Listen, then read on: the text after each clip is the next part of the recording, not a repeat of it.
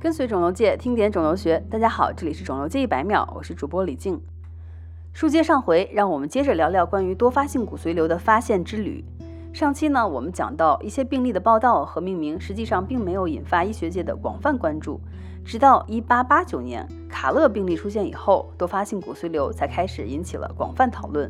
当时，一位名叫奥托·卡勒的奥地利医生报道了著名的露丝博士病例，症状就是突发的胸痛。运动以后，肋骨、脊柱等多处骨骼有间歇性的疼痛，也有之前 Jones 描述过的蛋白尿。有趣的是，这位患者他尽管没有接受正规的治疗，但仍然幸存了八年。卡勒的病例引发了广泛的关注，这也是为什么还有的文献把多发性骨髓瘤称为卡勒氏病的原因。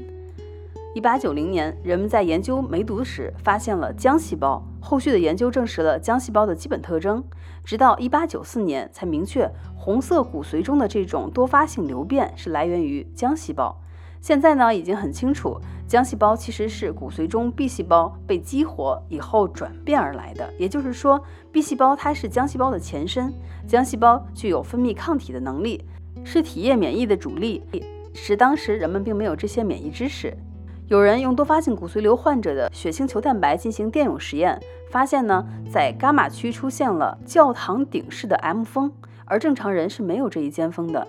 那么这个 M 峰其实就是免疫球蛋白的轻链。我在文稿区放了一张图，感兴趣的朋友可以点开，直观的感受一下这个 M 峰。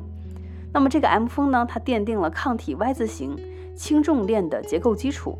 看来啊，抗体结构的发现还要感谢多发性骨髓瘤。现在呢，我们已经非常清楚，浆细胞过量增殖癌变以后，必然会分泌大量的抗体。只不过这些抗体它是不成熟的，缺胳膊少腿，经过肾脏排泄以后呢，就形成了之前的本周式蛋白现象。一九五六年 c o n Gold 和 Lipari 两位学者证明了本周式蛋白中的轻链蛋白与多发性骨髓瘤的血清 IgG 蛋白是相同的。至此呢，算是把多发性骨髓瘤的病因搞明白了。后世用两位学者名字的首字母，将两种主要的本周式蛋白命名为卡帕和伽马，以表彰他们的贡献。多发性骨髓瘤的故事到此就告一段落了。我是李静，感谢您的收听，我们下期见。